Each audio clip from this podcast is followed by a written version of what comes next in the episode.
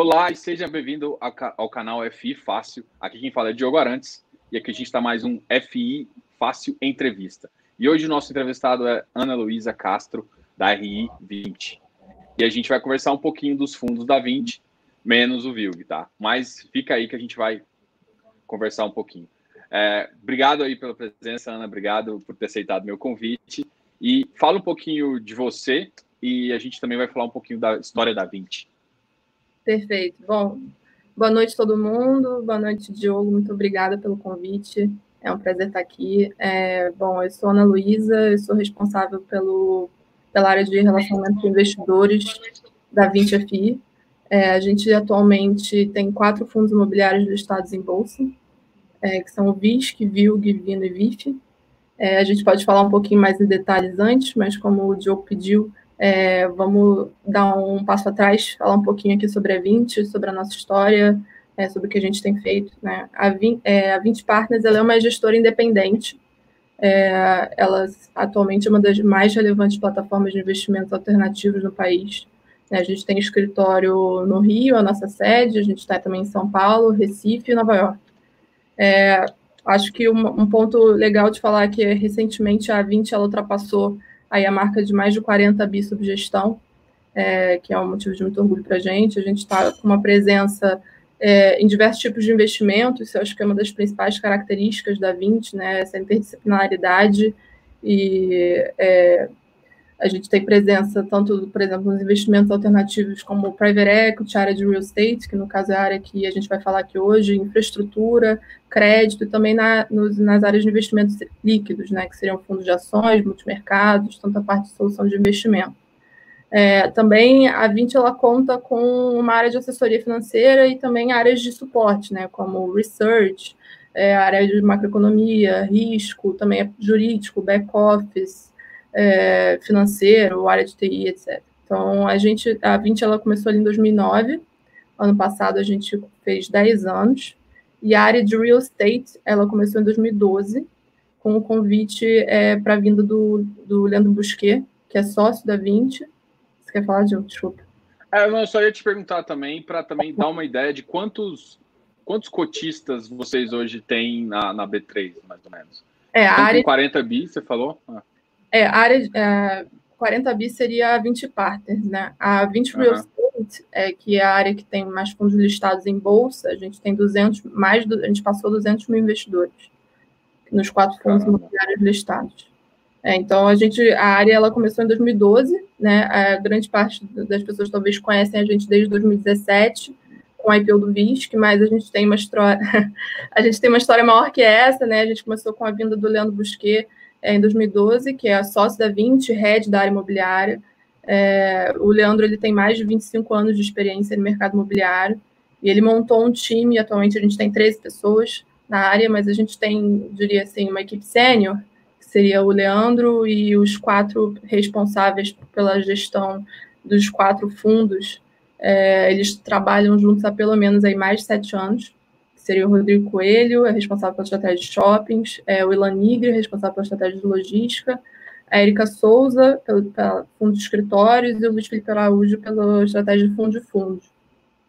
É, então, a gente tem, além deles, a gente tem é, pelo menos um analista é, que presta suporte em cada fundo, na parte de, ou de asset management é, e também as atividades de M&A, e eu é, toco desde o ano passado a área de RI, então, eu estou responsável aí pela é, todo o relacionamento com investidores, tanto pessoa física quanto institucional. É, a gente está super disponível é, para lives como essa, para a gente conversar aqui e também na nossa plataforma de RI tirar dúvidas de todo mundo.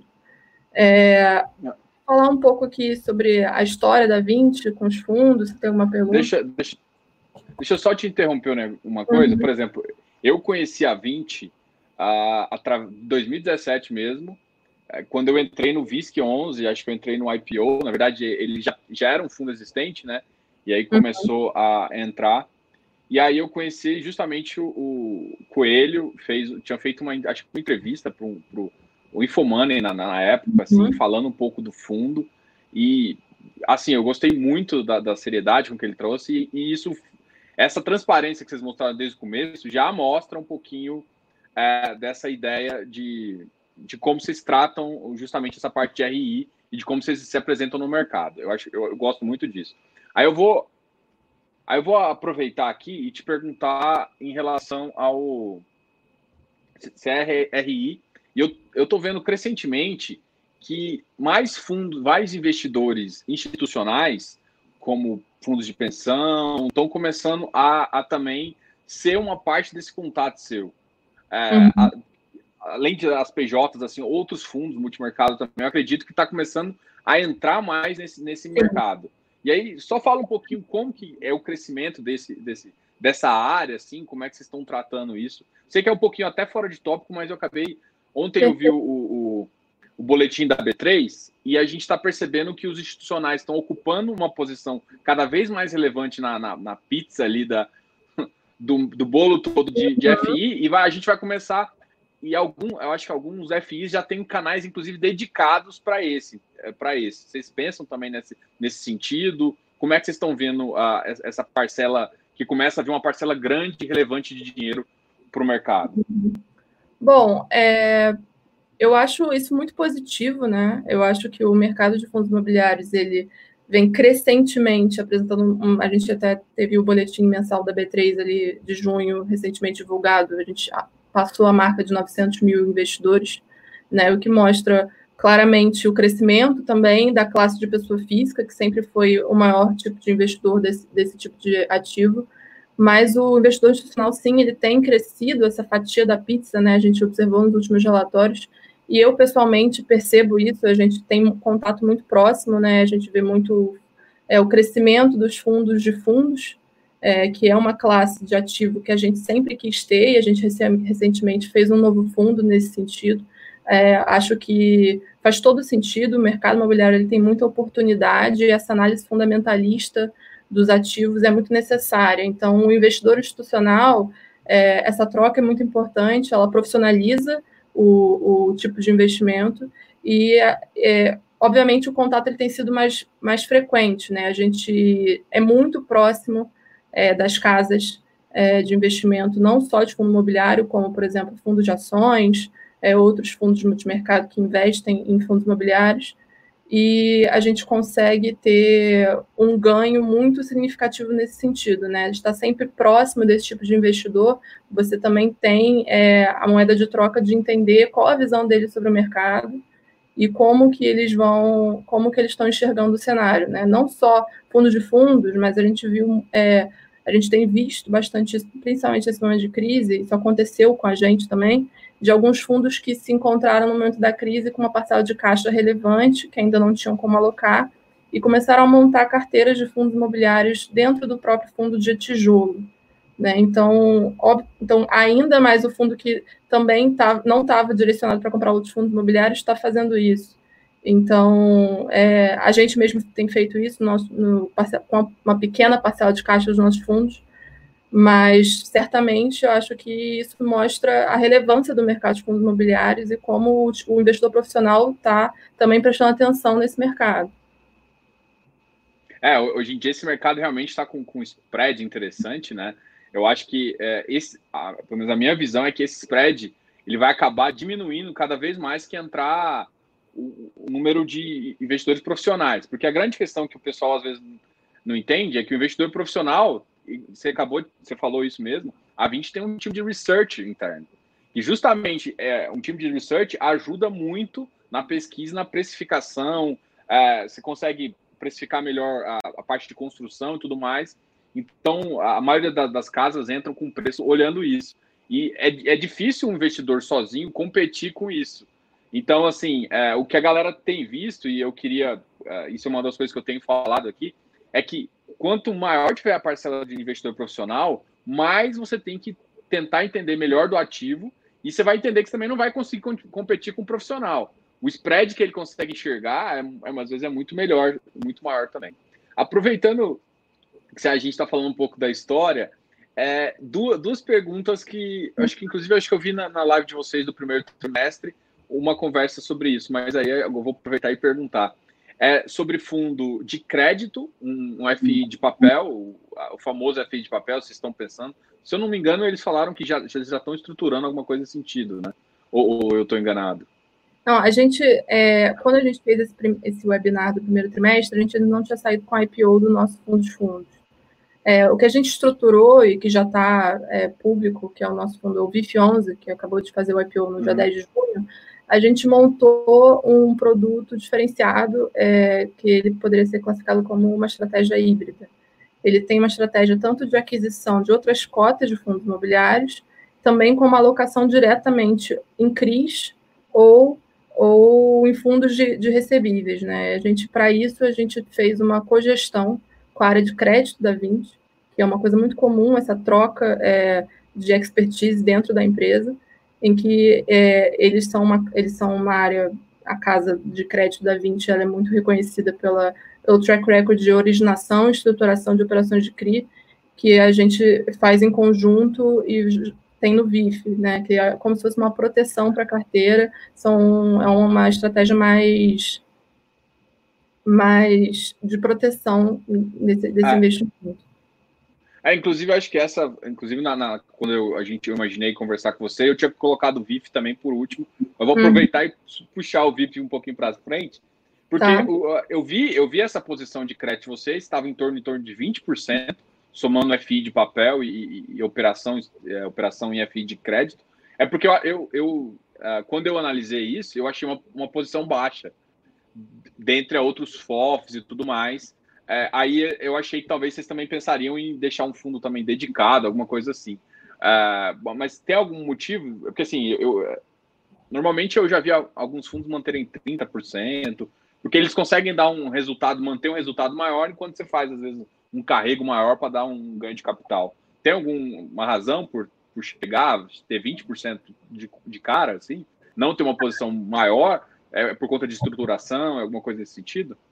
A, gente, é, a gente traçou uma estratégia de alocação do nosso capital em que a, a alocação, tanto em CRI diretamente, como em fundos de CRI, ela ficaria entre 20% e 50%, tá?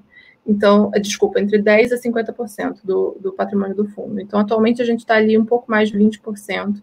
E a gente certamente pode aumentar essa alocação, até porque ela, é, ela vai até 50% na teoria. É, o que acontece é que a gente, é, a gente acabou de encerrar uma oferta, né? A gente começou a negociar no dia 10, então a gente, é, a gente já alocou praticamente 60% desse capital e parte dele ainda está reservado para ou cotas de fundos imobiliários ou também alocação em crise. Então, por exemplo, por exemplo, é uma outra classe de ativo que seriam fundos líquidos, que é o que a gente chama, que seriam os fundos imobiliários que têm uma liquidez relevante, que seria essa classe que é, a gente fala, a gente teria uma chave entre 50% e 90%, e a gente está fora desse target ainda em junho, ali na casa de 35% porque a gente ainda tem volume em caixa que a gente vai fazer, já está reservado para alocações. Então, é, a gente tem esse target de alocação, mas a gente ainda, é, como a gente está com uma posição em caixa relevante ainda, em relação, porque a gente acabou de encerrar uma emissão, a gente certamente ainda não está nos pontos ideais, mas é, não entendo que essa alocação em CRI ela seja baixa, a gente está ali com um pouco mais de 20%, que já é um montante relevante, ela poderia ir até 50%, que seria o, o, nosso ideal, ao mesmo tempo que a posição em FI seria equilibrada, né? Depende muito da estratégia é, do momento do fundo, né? A gente tem no VIP é, uma característica muito forte que a gente busca o balanceamento entre tanto estratégia de renda quanto estratégia de, de valor, que seria ganho de capital. É, então, eu, um ativo ele pode significar renda e no mês seguinte ele significa ganho de capital, dependendo de como esse fundo está se comportando. Então, é, a alocação em CRI ela serve para gerar essa proteção na carteira com um spread ah, maior e, contribuindo para o yield do investidor. Né?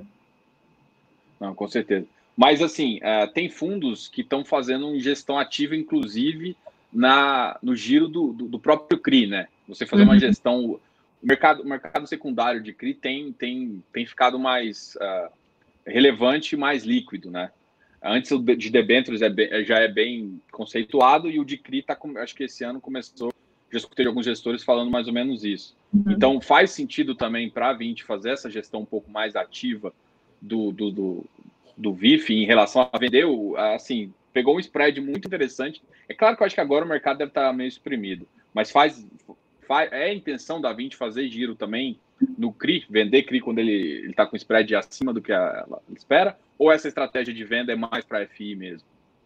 Bom, possível, assim, possivelmente sim, mas no momento a estratégia de CRI ela está mais alinhada ao fator de renda, né? Renda. A, a, a, área de crédito ela é especializada na parte de estruturação e originação desses ativos, mas a gente se caracteriza como uma, uma gestão ativa, então, obviamente, a gente está sempre atento a todas as oportunidades. Acredito que a geração de ganho de capital ela é mais comum na parte da gente entrar numa posição estratégica no fundo imobiliário e vender essa participação gerando um ganho. Mas, obviamente, não seria descartável. Não, show de bola. Então, assim, o VIF, eu, eu, eu costumo chamar o VIF é, de um. Então, ele é um híbrido multi-estratégia. Então, ele tem uma estratégia que é de FOF clara e, teoricamente, 50% ele entra como fundo de papel. Então, Exato. é mais ou menos isso.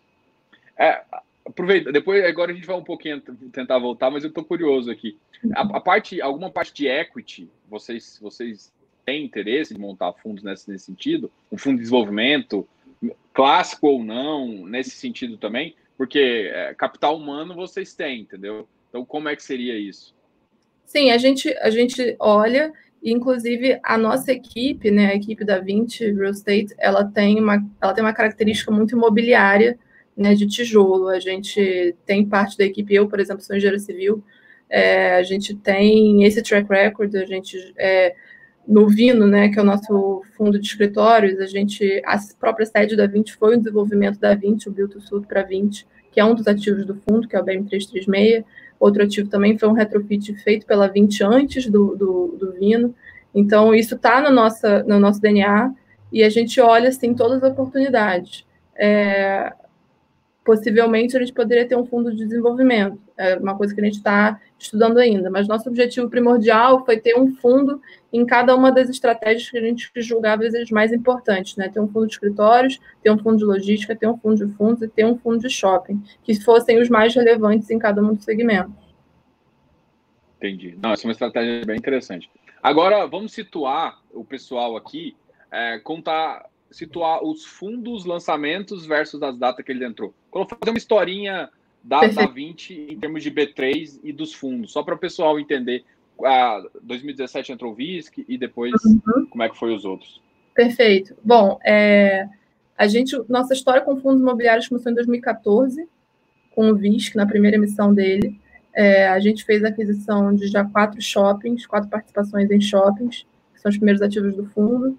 E a gente também teve, é, entre 2014 e 2017, a gente teve um co-investimento com um investidor estrangeiro é, para fazer uma aquisição conjunta em quatro shoppings, que são shoppings aqui no Rio e o em Curitiba, que é o Cristal.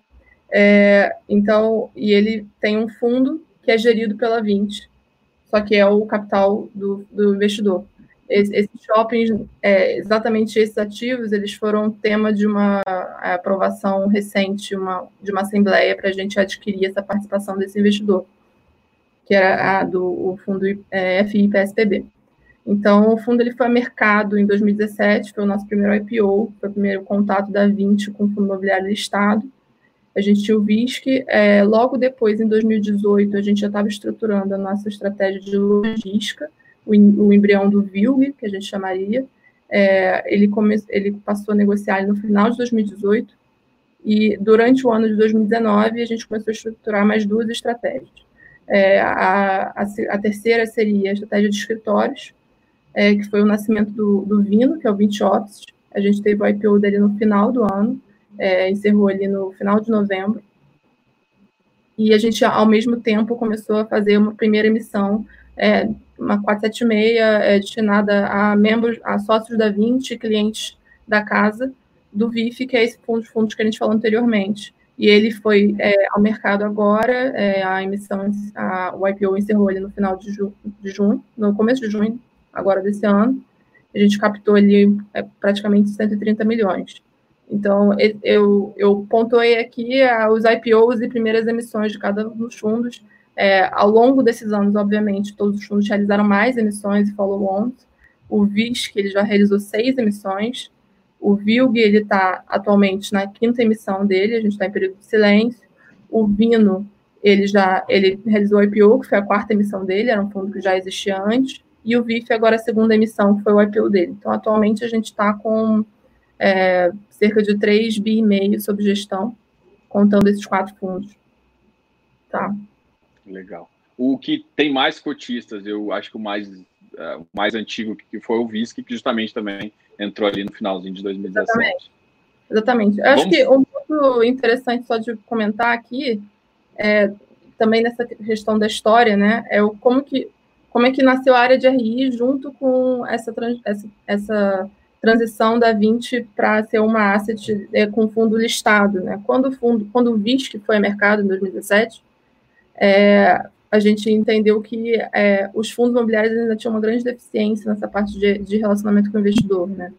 E a gente sempre acreditou que o fundo imobiliário era o melhor veículo para carregar ativos, e a gente sempre quis entrar nisso, mas a gente sentia que era muito necessário ter essa área estruturada. Né? Então, a Érica, que hoje em dia é responsável pela estratégia dos fundos, do fundo de escritórios, ela foi responsável por essa estruturação, ela montou a área de RI e a gente vem constantemente tentando se renovar e, e inovar de alguma forma e trazer mais transparência para os investidores. A gente tem site todos os fundos, né, 20fi.com. Convido todo mundo a acessar. Tá aqui na descrição aqui embaixo, tá, gente? Então, quem quiser acessar os contatos da 20, e tem isso, é, tem um site para cada um dos fundos, né? Exato. Tem um a site gente... da, da gestora e, e eu acho. Ah, Exato. aproveita, já, já, que eu te interrompi, você vai continuar aí. Fala um pouquinho do, seu, do podcast, que eu gostei muito. Perfeito. Bom, é, eu acho que assim, a, a, gente foi, de certa forma, a gente começou com esse movimento de RI e a indústria como um todo foi crescendo e fez um catch-up. E cada vez mais a gente vê todas as gestoras pensando em novas formas de trazer informação mais clara, né? A gente certamente também tem feito isso. A gente observou esse ano é, que a gente tinha dois a gente tinha um formato, por exemplo, de call de resultados. É, a gente tinha dois tipos de apresentação de resultado, né? O resultado mensal, que é através de relatórios gerenciais, que são, de certa forma, eu, eles são extensos, mas eles são bem didáticos e a gente, ao mesmo tempo, também tinha a apresentação de resultados trimestrais, que era feita através de calls de resultados, né, a cada três meses. Então, a gente pensou em como que a gente poderia é, melhorar o entendimento do investidor de uma forma prática e, e rápida, né? Então, a gente pensou, agora a gente já tem quatro fundos, é, a gente já tem a família de fundos que a gente entende, a gente é, pensou numa forma de consolidar essa informação e trazer ela de uma forma mais é, robusta para o investidor. Então, por exemplo, é, Para o relatório mensal, a gente começou a, a, a, produção de podcasts mensais, não só a área de real estate, mas a 20 Partners como um todo, a grande parte das áreas também produz esses, esses podcasts, convido todo mundo a, a, a ouvir, está disponível no nosso site, e a gente libera esse áudio, né, que é o podcast, logo depois da, da, do relatório mensal, comentando os principais fatos de uma forma mais informal, de uma forma mais objetiva, é, acaba sendo talvez uma uma interessante ouvir, vendo o relatório ao mesmo tempo. Às vezes você consegue entender uma coisa que você não teve paciência de ler com tanta calma, não tinha tempo.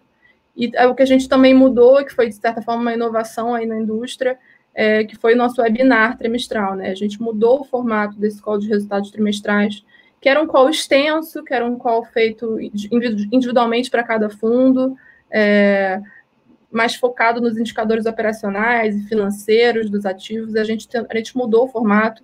É, a gente agora faz um webinar trimestral é, ao vivo, é, com uma transmissão também feita pelo YouTube, onde os investidores podem participar, podem mandar perguntas, a gente responde, e com todos os, os responsáveis pelas estratégias ao mesmo tempo. Então, a gente tenta passar de uma forma mais resumida, ali em cerca de menos de uma hora, e a gente disponibiliza no nosso site as informações mais é, completas, planilhas de fundamentos, indicadores, que aí, ao investidor que quiser ter mais detalhes, ele consegue estudar essas informações com mais calma.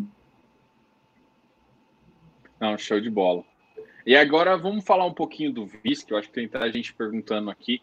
E uhum. aí, ah, eu queria, do VISC, eu, eu queria começar, justamente você falou da, da estratégia que foi com FIPSBB, né, que começou ali assim que depois teve o IPO, uh, IPO não, teve a, o follow-on, a, a, a, emissão, teve a emissão no começo do ano, que foi, inclusive, acho que é 126, e aí depois dessa emissão veio, veio uma carta consulta para justamente perguntar ao, ao cotista, o, justamente se ele, se ele teria interesse de entrar, parte da aquisição, acho que vocês poderiam tomar até 100%, se eu não me engano, do fundo. É uma, só que eu não sei se teria o dinheiro no começo para tudo, mas eu acho que seria uma carta para ir alocando com o tempo de acordo com os follow Foi mais ou menos o que eu tinha entendido. E uhum. aí, durante a. Teve essa mudança né, de perfil com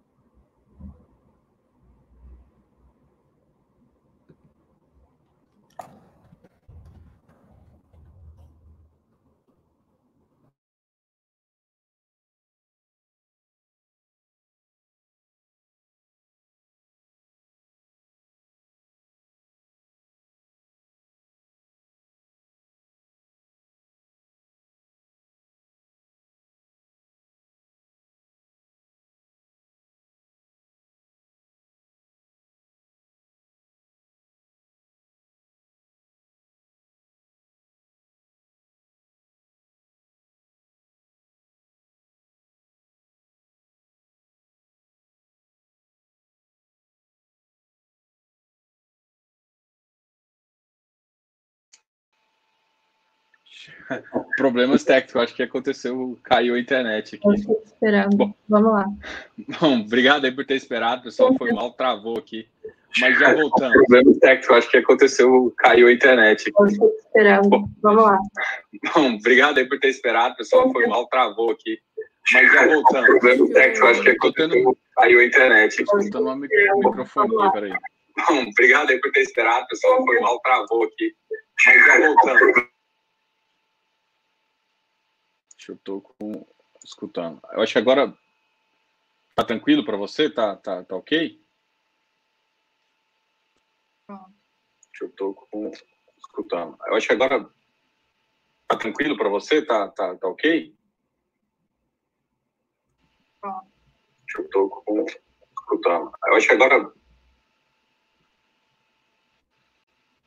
por algum motivo, eu acho que eu tô com microfone. Será que entrou em duas sessões aqui? Acho que agora já parou. Bom, uh, então estava perguntando um pouquinho do, do, do, do FI e PSPB, tá? Justamente uhum. para mostrar a estrutura que foi, a, a mudança de decisão e também agora qual que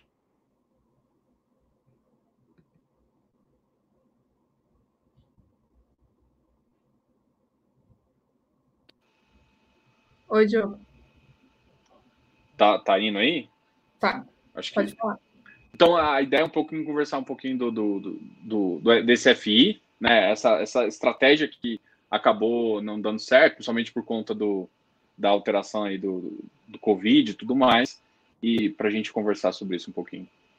Bom, é, a gente até falou bastante na época, foi a gente abriu uma assembleia para aprovar um potencial conflito de interesses para adquirir a participação é, na verdade, até 100% das cotas desse fundo, como eu expliquei, é um fundo que tem um único investidor, que é um investidor institucional estrangeiro, que ele detém uma participação conjunta nos ativos junto com a 20, e a gente, como a gente é gestor desse fundo, teria um potencial conflito de interesses para adquirir é, as cotas desse fundo e automaticamente ter a participação indireta nos ativos.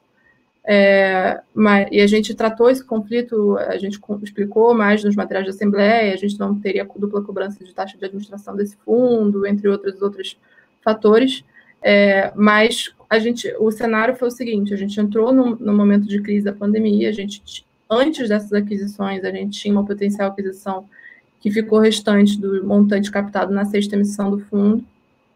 Então a gente decidiu é, cancelar essa assembleia no momento, para a gente também poder reavaliar o cenário da, de como a crise vai afetar o segmento de shoppings e também o esforço que seria para obter um quórum qualificado para aprovação dessa matéria.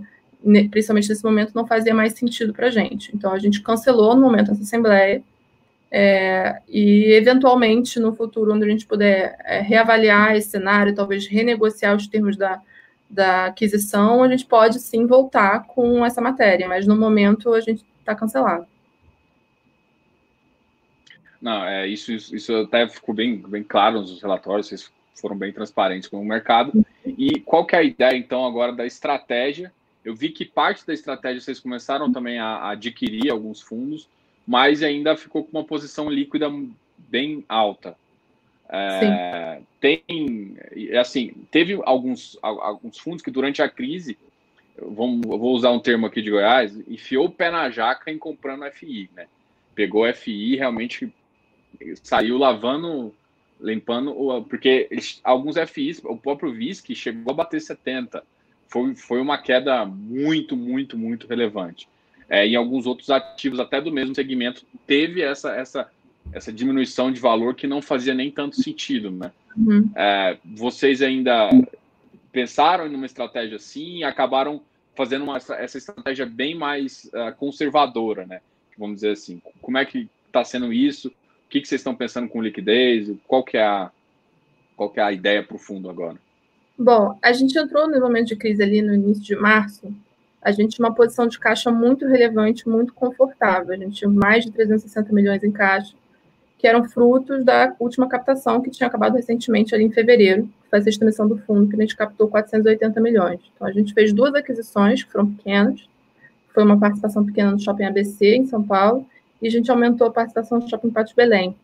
E ali é, ficou restando um pouco mais de 300 milhões, que estavam destinados para uma aquisição de um ativo que era relevante, era uma, uma participação de controle, é, que a gente, obviamente, no início da crise, a gente pausou as negociações para esse ativo, a gente deu um passo atrás e a gente entendeu que era o melhor cenário para esse momento de crise, onde a gente não tinha a mínima visibilidade de quanto tempo os shoppings iam permanecer fechados, como ia ser a saúde financeira do fundo, a gente preferiu manter esse caixa e, e utilizar, e por enquanto pausar as a, a, potenciais aquisições. Então, inicialmente, a gente tinha um caixa muito relevante, e a gente, exatamente como você falou, a gente observou algumas oportunidades no mercado de fundo imobiliário, em que a gente poderia fazer uma pequena alocação, né? A gente tem atualmente ali pouco menos, pouco mais de 60 milhões, que representam muito pouco 67 milhões, né? fundo, muito pouco no tamanho do fundo, que tem ali quase um bi e meio de valor de mercado. É, então a gente, exatamente como eu já falei, a gente tem uma área né, de fundo de fundo, a gente tem essa, essa a gente tem esse olhar clínico sobre a análise dos fundos, a gente entendeu que inicialmente é, muitos ativos estavam sendo descontados de uma forma que é, não faria tanto sentido, como, por exemplo, o próprio VISC. Né? É, fundos que tinham muito caixa foram descontados sobre o valor inteiro, sobre uma perda permanente, e o caixa, na verdade, você não tem como descontar, é, botar 30% de perda é, no ativo, então acho que faltou um pouco desse, dessa análise a gente chegou a algumas oportunidades. Então, essa alocação em FIIs ela foi uma alocação bem tática para gerar algum ganho de em resultado financeiro que fosse superior ao ganho da aplicação financeira tradicional em renda fixa.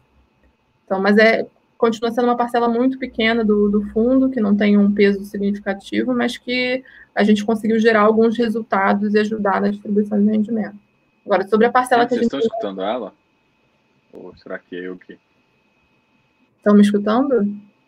Eu não estou te escutando.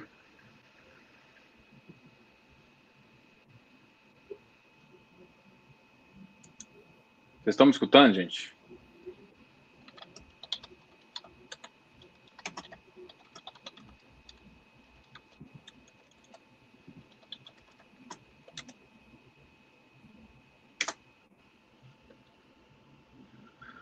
Deixa eu abrir o áudio aqui rapidão para ver o que está acontecendo, como é que está o YouTube. Não está me ouvindo.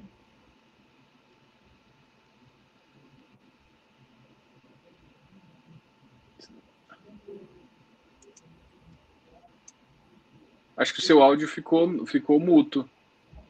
Aconteceu alguma coisa?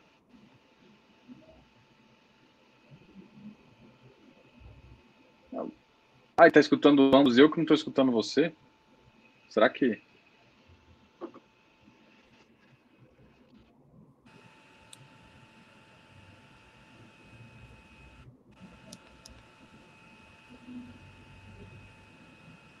Alô, alô, tá me, tá me escutando? Tenta falar agora, deixa eu ver. Eu tô escutando você, tá me escutando?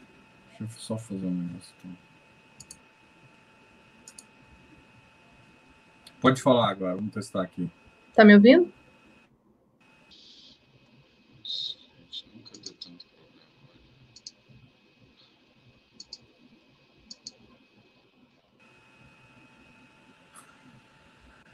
Ai, ai, que gracinha.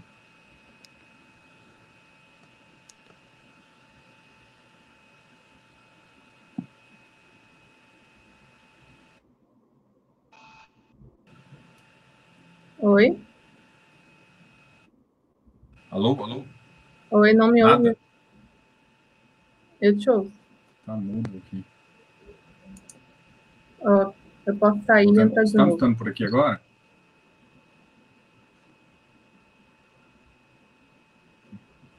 Deixa eu ver. O pessoal do YouTube tá falando que tá, tá escutando normal.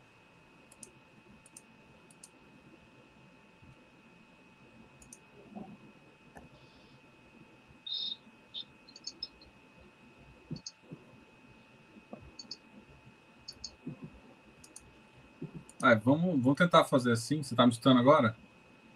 Sim, Fala alguma coisa. Eu acho que eu não tô te escutando. eu tô falando, o pessoal tá me ouvindo? Ai, ai, que lindo. Nunca deu isso, tem que dar hoje. Acontece, gente. Vamos lá. Quer tentar sair e entrar de novo?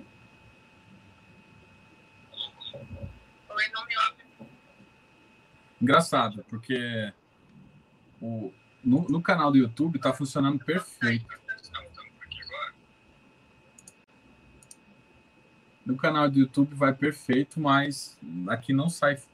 Não sai. Deixa eu fazer um teste aqui.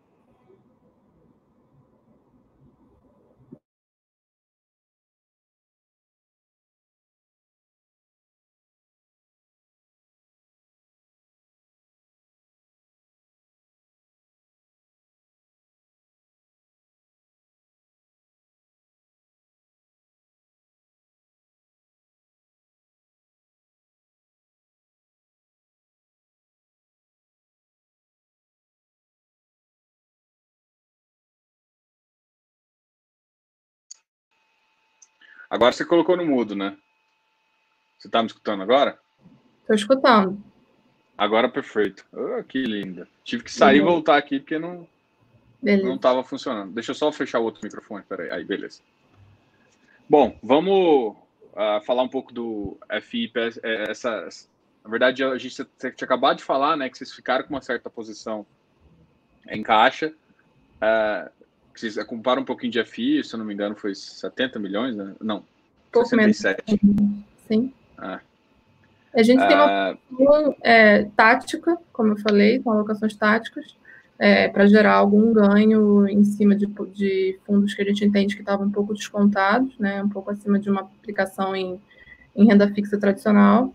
E a gente tem uma parcela de caixa é, em aplicações financeiras normais, cerca de 300 milhões, que estão destinadas a essa aquisição é, que eu tinha comentado, essa potencial aquisição, na verdade. A gente, no início da crise, a gente pausou essas negociações e, eventualmente, a gente, é, a gente reavaliou o cenário e está, no, no, no, momento, a gente está num processo de renegociação dos termos para acomodar esse novo cenário que a gente está enfrentando.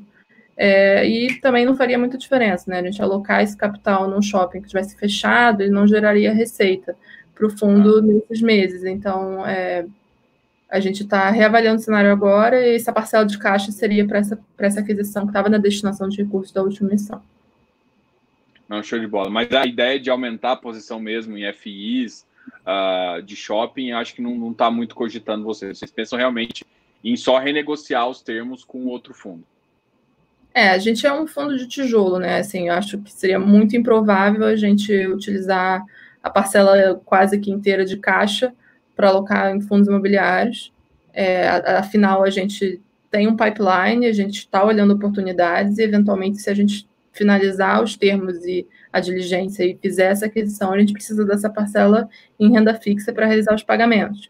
É, então, não tenho como depender do, da liquidez do mercado para vender essas cotas e comprar um ativo. É, a gente só tem uma parcela que é destinada aos fundos, uma parcela pequena que a gente entende que gera um, um, um, uma, uma, renda superior ali do que eu teria investido normal. Até porque esse não é o objetivo do fundo, né? Não é esse nível de risco que o investidor comprou. Ele comprou o nível de risco do ativo tijolo, ativo real. E essa é a nossa prioridade. Entendi. Não, beleza. É, aí, aproveitando que a gente já está falando do, do VISC mesmo, é, eu queria falar um pouquinho da situação operacional do fundo, dos, na verdade, dos vários shoppings que você tem. É, a, a, ideia que eu imagino é o seguinte: eu vou fazer um comparativo, ele, ele é injusto, tá?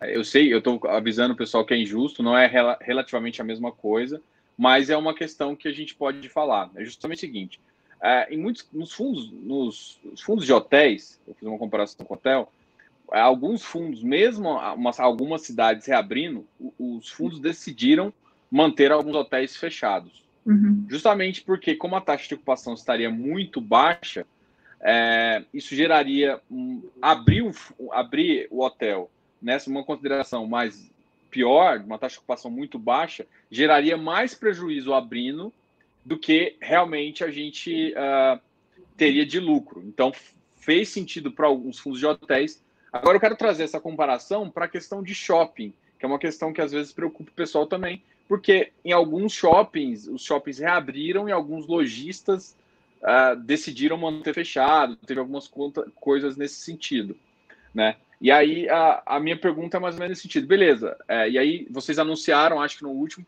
que vocês abriram já 61% do, do, dos fundos em termos de receita. E aí essa, essa questão pode se aplicar também, ou Diogo, não, não tem nada a ver a gente mesmo reabrindo ainda consegue manter o nível de receita onde o fundo, a, a receita líquida é positiva, ou seja, eu consigo realmente ter algum ganho ou uma previsão de ganho maior. Não, perfeito. Eu acho interessante essa analogia, eu só acho que os segmentos de shopping e de hotéis eles têm uma diferença bem específica que muda completamente essa, essa analogia, essa análise, né?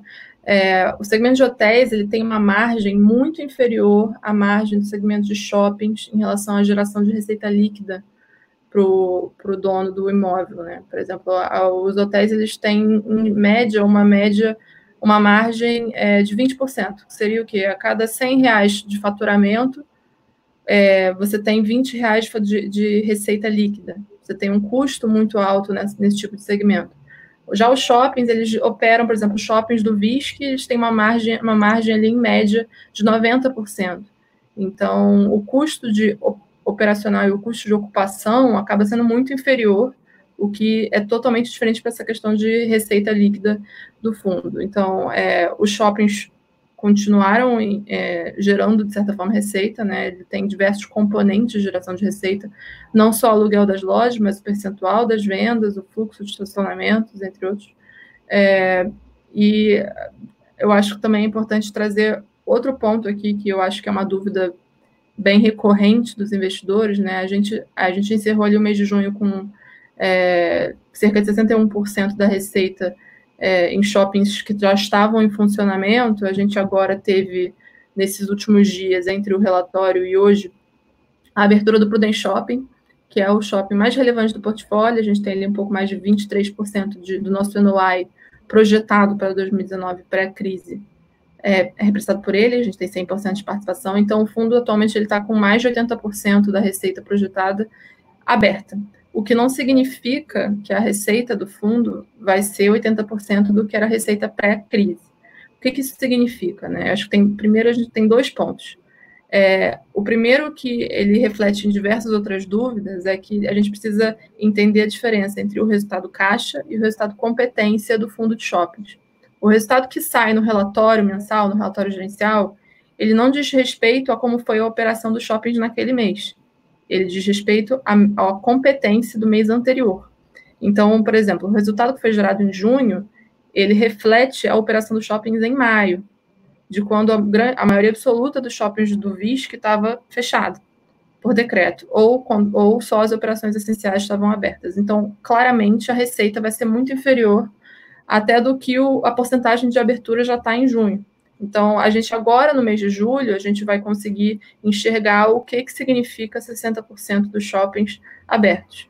E outro ponto é que, por mais que a gente passe esse indicador de ah, tantos shoppings abertos, tantos por cento da receita, isso é porcentagem da receita que estava projetada para o ano de 2020, é, de acordo com as nossas estimativas, ou o último anual do, do ano de 2019. Então, o que isso significa? Apesar dos shoppings estarem reabertos, é, é um cenário muito atípico e muito diferente do que a gente já viu em outras crises. É, os shoppings eles estão reabertos em horário reduzido, é, em geral ali entre meio-dia e oito horas. Eles tem diversos tipos de medidas, é, tanto sanitárias quanto de controle de acesso de pessoas, aferição de, de temperatura, controle do número de pessoas, controle do fluxo. É, e também a gente tem uma grande concessão de descontos e isenções de, dos pagamentos de aluguel e boleto de condomínio, boleto de fundo de promoção. É, a gente tem é, uma, a gente tem tolerado maiores inadimplências nesse momento, visando uma resiliência maior da taxa de ocupação a longo prazo, que acho que isso é o mais importante, né? Então a gente pode esperar aí para o segmento de shoppings como um todo, eu falo aqui pelo VISC, é, próximos seis meses difíceis, né? Que a gente vai vendo mês a mês e entender como que vai ser de fato esse recebimento de receita e os indicadores. É, eu acho que em questão de estimativa, a gente, só, a gente só consegue ter uma visibilidade maior quando a gente já tiver alguns meses subsequentes em que todos os shoppings já estiverem em funcionamento. Então não tem como eu te dar uma estimativa do que como vai ser as vendas em agosto se a gente ainda não teve um mês inteiro de resultado de um shopping aberto o mês inteiro a gente teve alguns shoppings que voltaram a fechar é, nesse meio tempo, depois reabriram, como foi o caso do Guatemi Florianópolis. Então, acho que o cenário ainda está muito reavaliar mês a mês. E eu acho que é muito importante o investidor entender que a geração de resultado ela diz respeito ao mês anterior e não como está a situação atual do fundo. Isso vale para todos os fundos de shopping, né? Então, assim, a gente pegou o relatório agora de, de, de junho, e aí a gente vai olhar em competência maio e o operacional maio também. Aquele, aquele operacional que a gente vê no relatório também é de basicamente dois meses anteriores. A gente faz, tem, tem esse delay em visão. Exato. E além disso, né, a, legal que você falou, a gente escolheu por manter os indicadores, todos os indicadores operacionais que a gente sempre mostrou no nosso relatório, né? É, foi uma escolha nossa visão da transparência e mostrar realmente como está o cenário para os para o investidor, diferente de alguns outros fundos de shopping escolheram tirar esses, esses indicadores, até porque eles estão, de fato, muito distorcidos, né? Você está comparando um cenário em que os shoppings estavam fechados com o shopping, com o momento que o shopping estava aberto, não é nem mostrando o shopping aberto num cenário de crise, está mostrando o shopping fechado. Então, obviamente, você vai ter uma queda expressiva de vendas e aluguel e fluxo. Então, acaba que o, os indicadores estão bem distorcidos, mas a gente escolheu manter e a gente vai mostrando mês a mês, quando a gente tiver nos próximos meses, em que os shoppings provavelmente vão continuar reabertos, a gente, a gente consegue, de fato, ver como que está se comportando é, esse, esses ativos. É, então aí, aí o que você está mais ou menos dizendo, que eu acho que o pessoal, só para deixar claro, é o seguinte, uh, no próximo relatório, a gente já tem uma visibilidade um pouquinho melhor do Exato. que é o, o shopping um pouquinho aberto. E aí Exato. a gente pode dizer o quanto é, mesmo ele aberto, o quanto eu tenho de perda de receita dele aberto e com ele agora aberto, mas com as medidas do Covid. Mas o, o que, o que é uma coisa para tranquilizar o pessoal é que, diferentemente da, do segmento de hotéis, que você mesmo comentou, os shoppings reabertos já valem a pena, né? Exato. Já, já tem uma, já conseguem gerar uma receita positiva, mesmo, mesmo tendo alguns lojistas não abrindo todo. Não, não, ele não está realmente sendo 100% aberto, né? É, é, alguns já mesmo. Escolhem, talvez, por, porque o, de, o que a gente tem visto, né, é que os decretos eles saem e a operação do shopping já abre logo após. Então, você tem um desafio, a gente sempre a gente tentou trabalhar muito nessa redução dos custos condominiais, até para manter o shopping com uma receita líquida mas ao mesmo tempo você tem que ter um mínimo de operação para o shopping estar tá preparado a poder abrir a qualquer momento, né, de acordo com os decretos do, dos estados. Então, é uma situação que difere muito de shopping a shopping, de região por região. Por isso que a gente entende que o VISC, por ele ter esse, esse portfólio diversificado, ele tem uma defesa maior do que talvez outros, outros fundos que estejam mais é, localizados em regiões específicas. Ah, não, nesse, nesse ponto eu também acho bem interessante essa diversificação de vocês. É, uma, uma, uma coisa que aí talvez é um pedido de, de cotista é, é o seguinte: é, eu vou, vou falar de outro fundo aqui também de shopping. É, uhum. o, o HGBS, ele tem, ele, no relatório dele, ele tem discriminado é, vários outros, uh, pegado cada, cada shopping e feito uma, tipo, uma mini DRE, igual você comentou, em vez de fazer uma mini DRE geral, fazer uma mini DRE por, por fundo, pra, principalmente nessa época de crise, eu acho que você quer sentir mais próximo do, do, do, operacional individual. Se eu não me engano, eu acho que vocês colocam algum operacional lá também.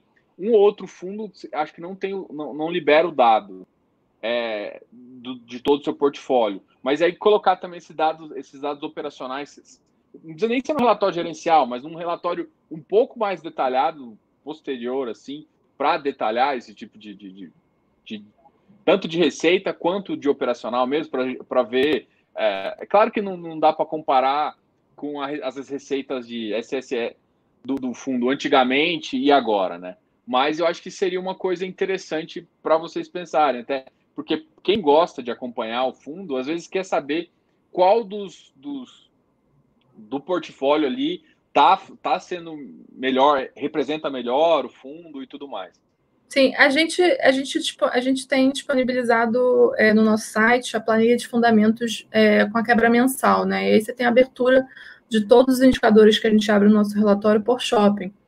Você consegue ver exatamente como tem sido a performance e a evolução dessa performance desde que o ativo entrou no fundo. Então, a gente tem essa informação no nosso site, na planilha de fundamentos.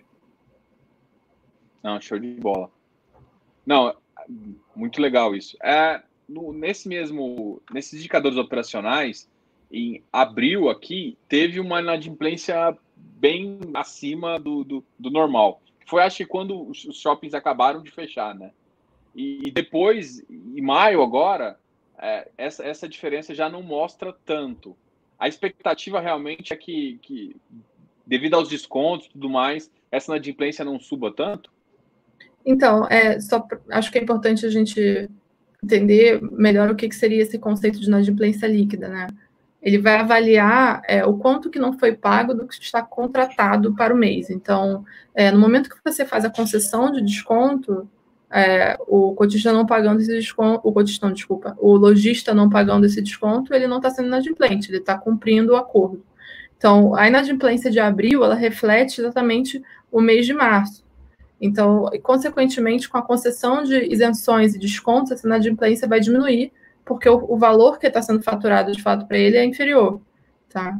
É, o que a gente tem em vista para os próximos meses é, acho que a estratégia do VISC tem sido essa, das administradoras do portfólio, de eventualmente tolerar uma inadimplência é, um pouco superior nesses próximos meses, nos próximos seis meses, de forma que a gente não tenha uma elevação da taxa de vacância a longo prazo. Né? Você vê que desde março ali o VISC ele conseguiu manter uma taxa de ocupação praticamente constante, ele até subiu no último mês um pouquinho, o que a gente entende que gera muito mais valor, né? A gente viu na última crise, talvez parte das administradoras foram mais duras nessa negociação com o lojista e acabaram perdendo é, o lojista e sofrendo mais longo prazo. É muito melhor você estar com o lojista e ter uma parcela da, da venda do que você estar tá com espaço vago e não ter concedido desconto nesse sentido do, do aluguel, né? Então, acho que para os próximos meses. Até... Pode falar. Não, até, até porque o condomínio, uh, mesmo que com desconto ali, uh, se, se tem alguém alugado, uh, ele paga o condomínio, né? Exato. Então, é, se, e se não é isso, quem paga é o fundo. Então, é, é uma eu acho que vago realmente é, eu acho que o pior cenário, assim. Melhor realmente, do ponto de vista do cotista mesmo, eu, eu falo, a minha visão também é essa. Eu prefiro dar o desconto entender a realidade do mercado do que perder um cara ser duro, perder o cara e, e agora quando, quando a gente consegue é, voltar a realmente ter, eu tenho que ficar aí, aí quem tem que arcar com o, com todo a dívida condominial sou eu, aí não, não dá certo. O, o, fundo, o VISC mesmo, vamos continuar falando um pouquinho dele em termos de receita.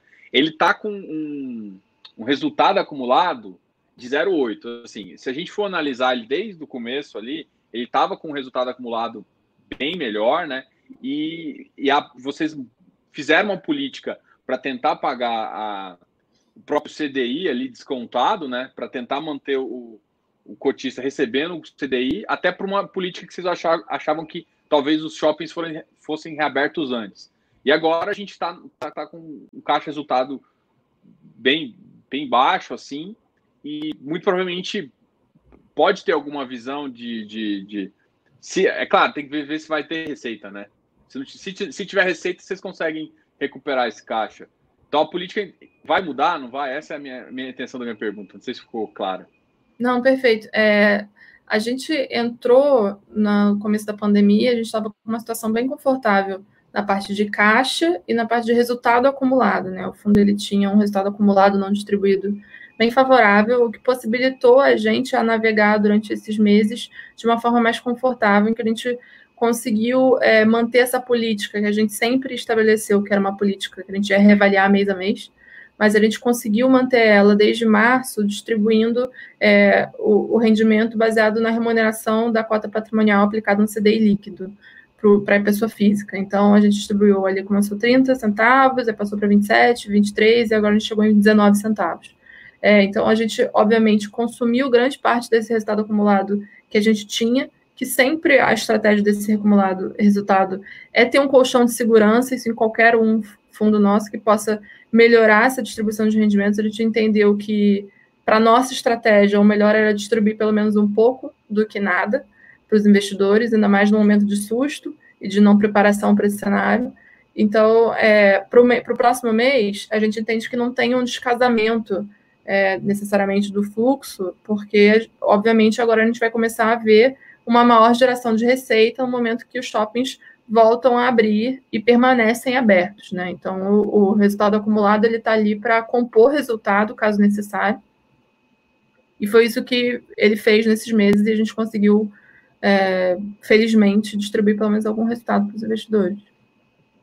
Entendi. Então, realmente, a expectativa é que, pelo menos, igual vocês anunciaram mesmo, tinha 61% aberto, isso começa a gerar um caixa que a, a, teoricamente a política não vai mudar por enquanto, né? Porque provavelmente também não vai ser um resultado que, que, re, que reforça os 61% realmente em receita anterior, mas é alguma coisa que pode manter a política do fundo em, em na distribuição disso. E caso é, contrário, se vai vendo.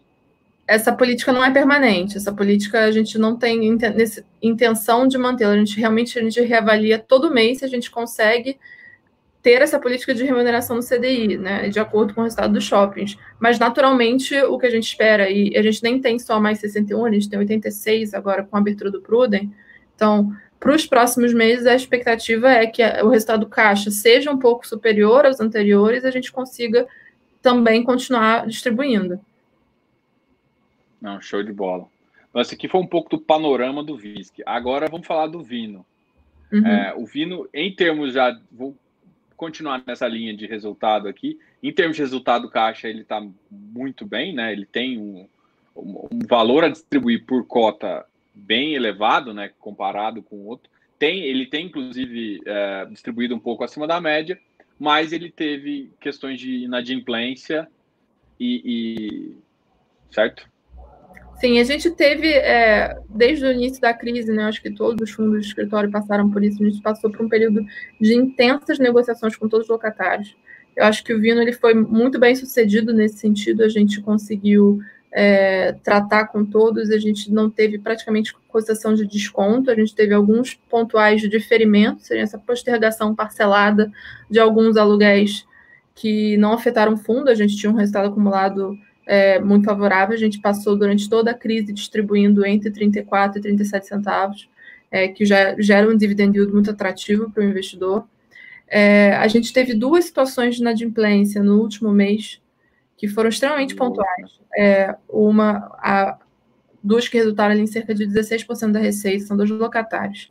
É, um deles é a Renner, que é uma situação bem atípica, que ele, eles ocupam uma loja é, no térreo do edifício Oscar Freire, então é uma loja que estava fechada por decreto, que não estava podendo operar.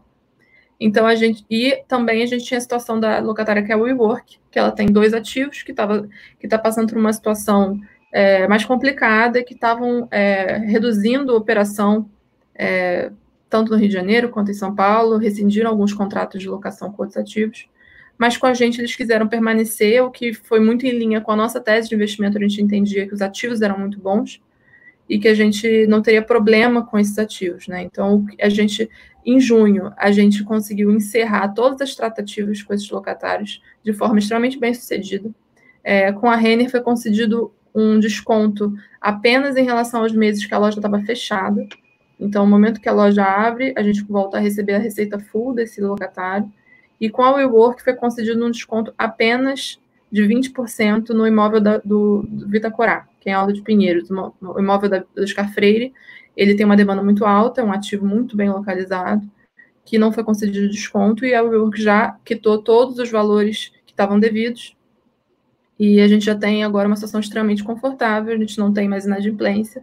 Esse mês de junho, a gente, além de, de não ter inadimplência, a gente recuperou todos os valores devidos anteriormente, a gente teve uma inadimplência é, líquida e negativa, que foi uma recuperação de, acho que foi cerca de 20%, 20% dos valores devidos dos meses anteriores.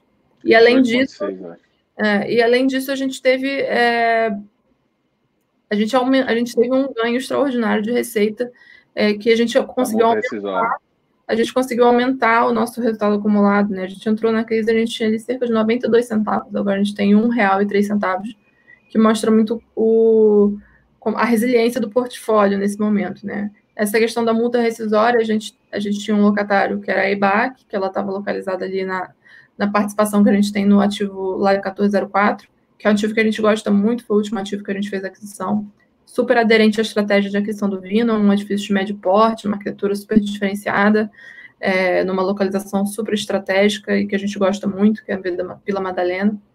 E a gente decidiu por rescindir esse contrato, porque a gente entendia que era muito melhor a gente realocar esse espaço, que a gente entende pela qualidade do ativo não será um problema, e até porque ele pesa muito pouco na receita, 3%, do que ter esse passivo dessa, dessa é, batalha por obter esse, esse, essa receita que não se pesa tanto no, no, na receita total do fundo. Então, a gente está agora com uma vacância ali de cerca de 3%, menos de 3% financeira no, no fundo, que é, ainda segue sendo muito saudável. Acho que o fundo enfrentou muito bem esse momento de crise. A gente, é, o fundo ele passou a fazer juiz ali a mais de 700 mil reais em multas rescisórias com o locatário, a gente já recebeu ali quase 50% desse resultado, e o restante vai ser parcelado nos próximos meses, o fundo ainda recebe essas multas e compõe o resultado, né? Não, show de bola. Uma outra, uma, é, essa parte, então vocês estão animados nessa realocação desse ativo, faz parte da estratégia de vocês. Aí eu só queria também a gente aproveitar e a gente comentar um pouquinho, porque ah, o Vino, ah, uma parcela grande da receita vem da, de uma locação da própria 20 uhum. mesmo, né? De um contrato, inclusive um contrato atípico. Exato. E aí eu queria que você falasse um pouquinho dessa estrutura da 20, né? É, porque, na verdade, algumas pessoas uh, de mercado não gostam muito dessa estrutura, porque fala um pouco de geração de conflito tudo mais. Mas aí eu também quero você passar essa transparência justamente de, de como é, é a estrutura da 20, de como que também é o investimento até do, dos sócios em relação a como que eles tratam a 20, é, até tendo é, dinheiro do próprio capital, essas coisas assim, uhum. é, que fazer sentido para as pessoas entenderem também como que a 20 está é, nessa jogada. Perfeito. Bom, é, acho que só dando um background aqui, o, a, a locatária 20, ela é Hoje em dia ela é o locatário que mais representativo do portfólio, porque o fundo, antes do IPO, ele nasceu é, por, tendo uma participação ali de cerca de 65% no ativo BM336, que é a sede da 20 Partners no Rio de Janeiro, na zona sul do Rio. Então, esse ativo ele foi um Sul feito para a 20, pela, pela área de, da 20 Real Estate, e ela tem como locatários tanto a 20 como a Austral Seguradora, que é uma empresa do Grupo 20, e a TGB. É um contrato atípico, que vai até 2025. Tá? E como que a gente nasceu o, Vino, né? O Vino ele era um fundo fechado é, para principalmente sócios e clientes da casa que participaram de todo esse período de, de desenvolvimento do ativo e é, a gente fez o IPO do fundo e a gente aprovou esse conflito em assembleia com os cotistas, também os cotistas que entraram na emissão. Então, como que é tratado esse conflito com a, a a 20 gestora ter como locatária a 20 partners, né? A gente tem um contrato atípico até 2025, ou seja, não tem nenhum tipo de negociação do valor com a 20 entre a gestora e a 20 partners, empresa, até 2025. Esse contrato foi renovado já de 2025 a 2030, então já tem um valor setado, é, que ele é marcado por laudo de avaliação, por empresas especialistas do, do segmento, CB, Cushman, é, que tem que ser contratadas pelo administrador do fundo, não pelo gestor. Então, o gestor e não tem nada a ver com a, com a negociação do valor de aluguel. Pode falar. Não, não, eu só quero, só quero que você, você fale um pouquinho, você, você entrou nesse, é, nesse detalhe, eu acho muito importante para as pessoas é, entenderem justamente como funciona até o revisional é, de, de, de, aluguel do, desses ativos, né? Que você tem o inquilino e o representante do, do, do proprietário, que no caso é o gestor. Então, eles não é, não é os dois que decidem esse preço. Eles têm que contratar, a administradora do fundo contrata um terceiro e esse terceiro faz avaliação, ou seja, é, não tem não tem não força ali, né? negociação entre a 20 Partners e a gestora 20 Real Estate. Isso foi exatamente como a gente tratou esse conflito de interesses. Isso é entre 2025 a 2030. A partir de 2030, quando o contrato termina, é, a 20 tem duas opções. Ou ela segue no ativo e aceita o preço setado também pelo, pelo, pelo avaliador externo, ou ela sai. Não, não pode ter nenhum tipo de negociação entre as duas partes. Então, é, o conflito foi 100% tratado. E o que muita gente às vezes não estava muito familiarizado ou não gostava dessa situação no fundo, ela acabou sendo a mais confortável nesse momento de crise, né? Foi talvez o, o, o contrato mais forte que não gerou nenhum tipo de preocupação para a gente, nenhum tipo de negociação, nenhum tipo de desconto, nenhum tipo de, diferimento. Então, acaba sendo, foi muito positivo para a gente.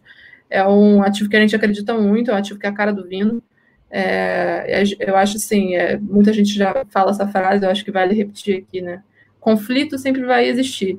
A questão é como você vai tratar esse conflito e como você vai aprovar esse conflito quais são as potenciais questões e como que você resolve elas. E foi assim que a gente resolveu. Então não tem nenhum tipo de negociação entre as partes. O valor é setado por especialistas de mercado, num ativo classe A, nas melhores localizações do Rio de Janeiro, super a ver com a estratégia do fundo. Então acho que essa não. é a explicação. Ah, show de bola. É, isso, é, isso é sempre interessante é, falar um pouquinho, é, a única coisa que, que eu acho que eu fico triste um pouco com o mercado, mas aí não tem nada a ver com o Vino, é, é, é só um, acho que uma frustração minha, é justamente aquela questão do RBVA e o Santander. Acho que deve estar por dentro disso. E quando um, um dos locatários tão importantes começa a questionar tipo contrato atípico, ele gera um pouco de insegurança na, nesse, nesse mercado que eu acho que é, é um mercado tão interessante, está crescendo tanto, eu acho que não faz tanto sentido. Né? Tem a justiça para refletir sobre isso, mas eu, eu, não sou muito fã disso, não. Então, é, tipo assim, é um, é um, contratos atípicos teria tudo para ser uma beleza total, né? Então, e agora os caras conseguem fazer isso aqui. Mas beleza, vamos falar um pouquinho do VIF, né? Uhum. A gente até comentou um pouquinho no começo, que uhum. é o seu na verdade, é o seu híbrido multi-estratégia. Eu, eu, tenho essa, eu falo a denominação, eu chamo de. Tem dois tipos de híbrido que eu comento com o pessoal. É o híbrido setorial, que é às vezes você tem um fundo de tijolo, que ele tem shopping e logística ao mesmo tempo, ali.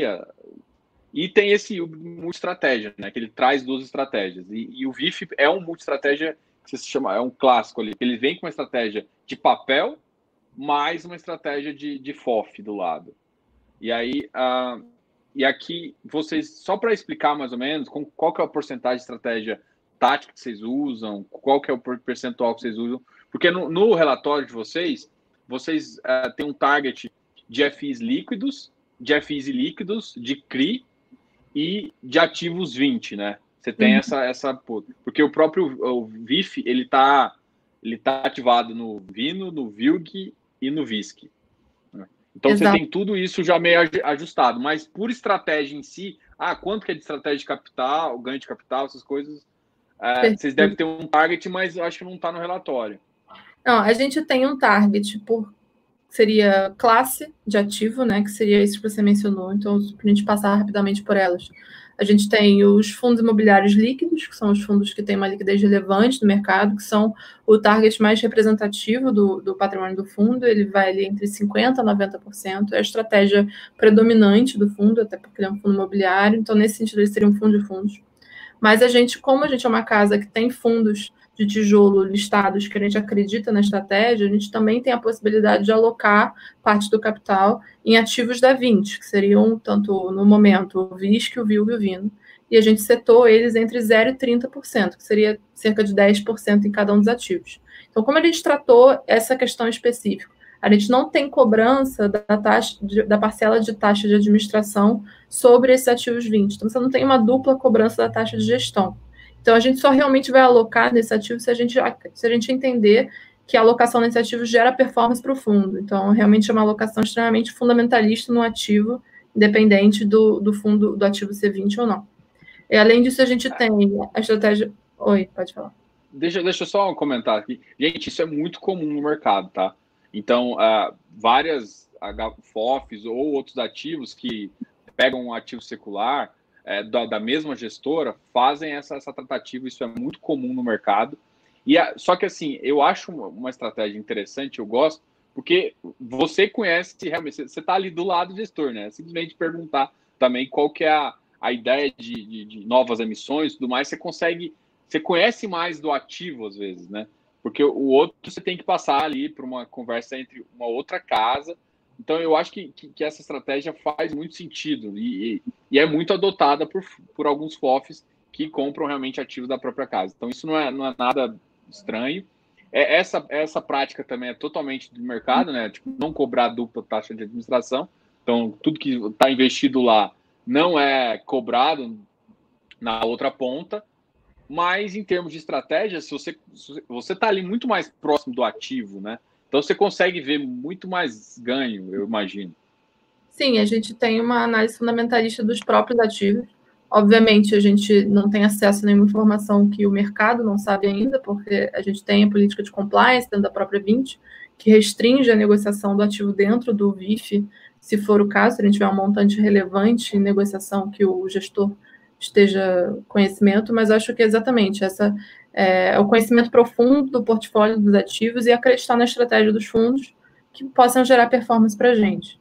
É, além disso, a gente tem uma, um target ali de alocação em CRIs, podendo ser o CRI diretamente, tanto como fundos de recebíveis, fundos de CRIs, ele vai ali até de 10% a 50%, e a gente tem uma, um, uma, uma estratégia de alocação que seriam nos FIs ilíquidos. O que, que seriam isso? Seriam fundos que, por exemplo, não estão em mercado ainda, um fundo uma, que tem uma emissão 476 e o fundo ainda não fez o IPO, o fundo não negocia ainda, uma aposta mais é, de longo prazo, mais aliada a sentido de geração de ganho de, ganho de capital. Tá? Então, agora em relação à estratégia de, de é, renda e valor, né, o, o VIF ele, ele tem como característica principal esse buscar esse balanceamento entre as duas estratégias, mas sempre buscando é, gerar ganho de capital e estar tá posicionado em ativos que geram renda constante, de forma a distribuir como fundo imobiliário para os investidores dele um rendimento consistente. Então, a gente, é, a gente busca fazer as nossas aquisições de forma dinâmica. Essa alocação não tem um target, tá? E, e acho que é muito legal explicar que ela é extremamente dinâmica, né? Um ativo que eventualmente ele estava classificado como um, no segmento de renda, ele pode vir a compor uma estratégia de ganho de capital. Um exemplo prático disso. Uma alocação no segmento de shoppings, anteriormente à crise, ela poderia é, está classificada como uma estratégia de renda, um segmento que era já previsível, você tinha é, estimativas de, de crescimento do setor em tantos por cento, você tinha uma estimativa de yield para o fundo. No momento, bateu a crise, os, os shoppings fecharam completamente, e a gente pode enxergar em alguns ativos específicos um desconto e uma geração de capital. Eu posso, é, por mais ele não vai mais gerar renda, mas ele pode me gerar um ganho de capital com a valorização da cota a longo prazo. Então, um ativo, o próprio ativo ele pode transitar entre as duas estratégias. Então, acho que isso é muito interessante. E, além disso, a gente busca estar sempre é, diversificado nos segmentos, né? Tanto fundos imobiliários como todos ah, os principais segmentos, escritórios, shopping, logística, fundos de CRI, é, sempre buscando esse balanceamento entre tanto valor quanto renda. Não, show de bola. Agora, tem. Então, em, em termos de estratégia de tijolo, vocês falaram que vocês estão realmente bem diversificados. Em termos de CRI, vocês têm alguma preferência? Ou, por exemplo, mesmo fundos de papel, é, vocês topam mais um risco corporativo? vocês vão topar um risco pulverizado? Como é que é essa estratégia? Porque vocês até, você até comentou, acho que no começo mesmo, uh, que é, é, é, um outro setor, de, de, vocês têm um setor de real estate e um setor de crédito, né? E aí o VIF ele é mais ou menos um misto desses dois setores. Sim. E a, essa parte de, de, Porque tem assim, tem gestoras que declara que só, to, é, que só topa é, risco corporativo. E com, como é que vai como é que vai tá, tá, a estratégia do VIF? Ele vai ser corporativo, mix, mix com pulverizado? Como é que tá isso? Porque eu vi aqui na, na carteira que tem alguns home equity aqui também, né? Aí uhum. eu queria saber se esse home equity é, é, é, é por exemplo, você prestar para uma Elbor ou você eu acho que nem é isso. Ou você realmente tomar um risco pulverizado de vários clientes, ou, ou, ou, uma coisa mista ali. Sim, a gente não tem nenhum objetivo específico de ter só risco corporativo aliado à holding, tá? A gente tem isso, de certa forma, diversificado. É, as operações do VIF, elas naturalmente vão ser um risco é, menor, é, não é uma operação necessariamente high yield, é, mas a gente tem diversificado, né? A gente tem, por exemplo, a gente tem é, o CRI da Redditor, CRI Vitacom, CRI GPA, que é o Grupo Pão de Açúcar, ele está diretamente aliado à holding. Agora, se você tem, por exemplo, o shopping São Gonçalo, você tem um risco em relação atrelado ao imóvel, né? Não é, à empresa.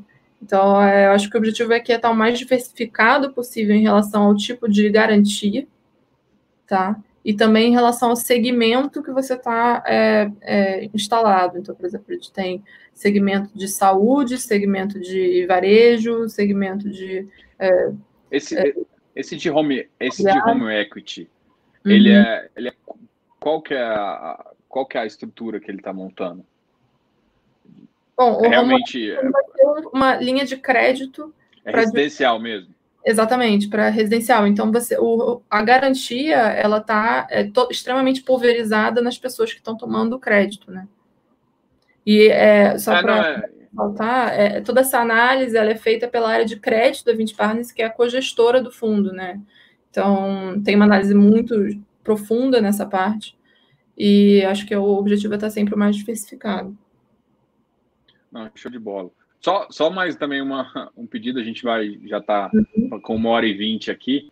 É, é, colocar também minha dúvida, é porque assim, eu consigo de série, porque eu, eu, eu, trabalho bastante essa parte de crédito, então eu gosto de olhar uhum. a carteira de crédito mais bem, bem detalhada também. E aí eu só consigo ver no trimestral a série e o.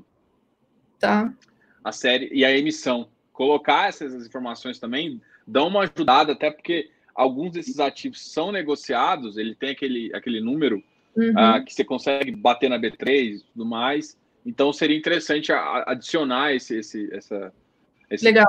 aqui nesse ativo. Acho, acho bem legal aqui. É, uma outra coisa até que eu tinha comentado aqui com você também, quando eu falei, é a, qual que é a ideia do fundo em termos de primário e secundário, né? Uh, de aquisição de ativos, né? Como, como o VIF é um ativo uh, é, é um fundo de fundo, é muito comum os fundos de fundo aderirem a uma, uma oferta 476 também para fazer um giro ou para entrar numa posição estratégica num preço interessante. Uhum. E, e, essa estratégia de vocês, uh, como, como é que vai ser? Você pode adiantar também para o pessoal? A gente tem a estratégia tanto de entrada no mercado secundário quanto no mercado primário, né? Então, é, por exemplo, dando um exemplo prático aqui, né? A gente captou agora é, quase 130 milhões aqui no, no IPO. E a gente já, até o final de junho, a gente te, tinha já alocado desses 130, é, 80 milhões. Tá? E dentro desses 80 milhões, a gente fez uma, uma aquisição, é, a gente fez uma alocação de mais de 45 milhões no secundário, então só em ativos na B3, e o restante no mercado primário através de adesão a novas emissões. Então, é, a gente não tem necessariamente uma preferência por cada um, a gente realmente a gente atua fortemente nas duas, nas duas é, frentes, né? Acho que o mercado secundário ele vai estar mais aliado a oportunidades, né, de um ativo descontado ou da realização de fato do ganho de capital, né? É, montar a posição é, aos poucos, dependendo do montante que você quer alocar, e o mercado primário a gente está sempre é, olhando possíveis emissões e que apresentem ali um, um prêmio é, você entrando na missão do que você comprando a cota no secundário. Acho que é, é mais é, junto de um, alocações superiores, né? Você botar um montante que você não conseguiria fazer tudo de uma vez só, é, de, é. desde dos fundos. Não, é, isso realmente é, é bem. Então, acho que as duas né? andam muito de mão dada uma com a outra. São duas estratégias que a gente faz juntamente. É, eu, eu acho que também, talvez, assim, só. Eu gosto, do, eu gosto de fundo de fundo também, eu acho isso bem legal. É, eu acho que vocês estão montando ainda um pouco a cara do, do VIF, né? Eu acho que mostrar isso também por como que tá essa percentual, como é que tá as entradas por, uh, por 476, talvez é uma, é uma, uma ideia bem legal aí. É, e, e agora vamos falar um pouquinho, só para a gente já caminhar para o término, é, falar um pouco, por exemplo, o VIF agora está no momento até muito legal, ele está com caixa e o, o mercado primário da, da, B3, a gente pôde até isso ver no, próprio boletim, começou a animar, está tendo muita oferta 400, está tendo muita oferta 476, e isso, para quem está, para um FOF que está com dinheiro, é uma estratégia muito legal. E aí a gente vamos falar um pouquinho dessa, dessa visão agora, para a gente até terminar aqui. Uhum. Qual que é essa visão meio macroeconômica? Acho que até você fala isso no, no, na, na, no trimestral, né? Falar uhum. um pouquinho da, da visão da, da, da 20 em relação ao mercado, esse segundo semestre, apesar de estar tá desafiador em termos de resultado, os, os, o fundo de shopping está com, com resultado, é, com, vamos dizer, comprometido ali, não está tem 100% certo.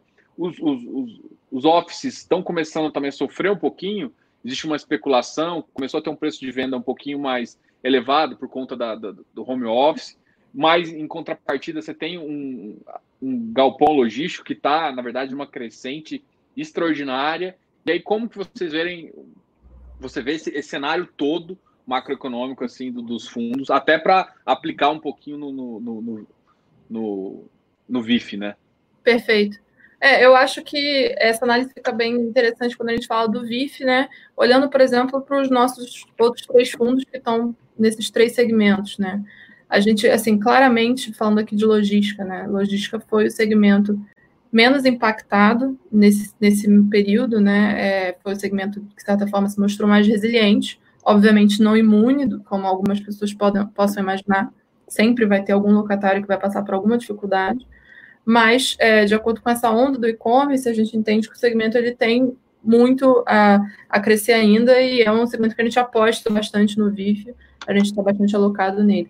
Eu acho que, principalmente, além disso, é, além da visão macroeconômica sobre o, a performance de cada um do segmento, é entender como que é o portfólio de cada fundo. A gente entende que, apesar das, das crises temporárias e passageiras que elas possam passar, a gente prefere sempre estar alocado em, em, em, em fundos que tenham ativos bons, em boas localizações, que tenham uma tese de investimento sólida. Né? Então, a gente, apesar de, por exemplo, o segmento de shopping ser o mais afetado nesse momento, a gente segue alocado uma parcela do nosso patrimônio em shoppings, a gente entende que é um segmento que é resiliente ao longo prazo e que, que vai voltar e que a gente. É, é o maior beta, né? Que a gente tendo posição em fundos que têm ativos bons, maduros, que sobrevivam a esse período, faz todo sentido. E no segmento de escritórios, a gente também é, a gente preferiu estar em, em, fundos que tivessem portfólios com ativos mais é, resilientes, né? ativos já performados, ativos que, que estejam em linha com a nossa tese de investimento no segmento de escritórios. O Vino, nesse sentido, a gente entende que ele, já desde o IPO dele, ele tinha uma tese um pouco diferenciada, ele, ele tinha ele buscava fazer aquisições de ativos de médio porte, ativos é, diferenciados, ter participação majoritária nesses ativos, ter mais controle sobre a negociação com os locatários e sobre os custos condominiais dos ativos e localizações menos óbvias, né? A gente eu acho que é muito cedo ainda a gente entender o que vai acontecer com cada segmento, mas com certeza a gente entende que a pandemia, ela, de certa forma, ela vem para acelerar tendências que já existiam em todos os segmentos. Então, por exemplo, no de logística, é, a gente sempre apostou no, na, na tendência de e-commerce. Então, acho que não é uma coisa que apareceu agora e do nada. É uma coisa que está sendo acelerada, um movimento que já era natural. Mesma coisa, por exemplo, com escritórios, né? É, o, o, home office, sim, ele, vai, ele pode ser benéfico para algumas pessoas que, que têm um trabalho que acaba se tornando melhor, mas no final das contas, o que as pessoas preferem é a qualidade de vida e a qualidade do ambiente de trabalho e essa flexibilidade. Então, por exemplo, uma tendência que a gente sempre apostou foi essa flexibilidade do uso dos espaços corporativos. Claramente, você é, estar em ambientes mais agradáveis, ambientes que tenham um espaço maior, é, ativos mais é, ativos menores, ativos é, que façam mais sentido para a empresa. E shoppings, acho que isso reflete em todos os segmentos, né? Shoppings, por exemplo, é, eles vão acho que eles vão tender a mostrar esse dom que os shoppings têm de ser muito além do que um mero centro de compras, né? De ser realmente um centro de utilidade. Centro social. De, ah. De você, é, você ter esse, essa omnicalidade entre também os setores de, de comércio digital e o próprio, e o próprio shopping servindo como um centro de distribuição. Então, acho que. Eu, eu... Pode falar. É, eu ia comentar em relação a shopping, porque eu, eu gosto de shopping, eu gosto do setor de shopping. E eu tenho uma tese, assim, eu acompanho o REACH também, é, que é o uhum. FI americano.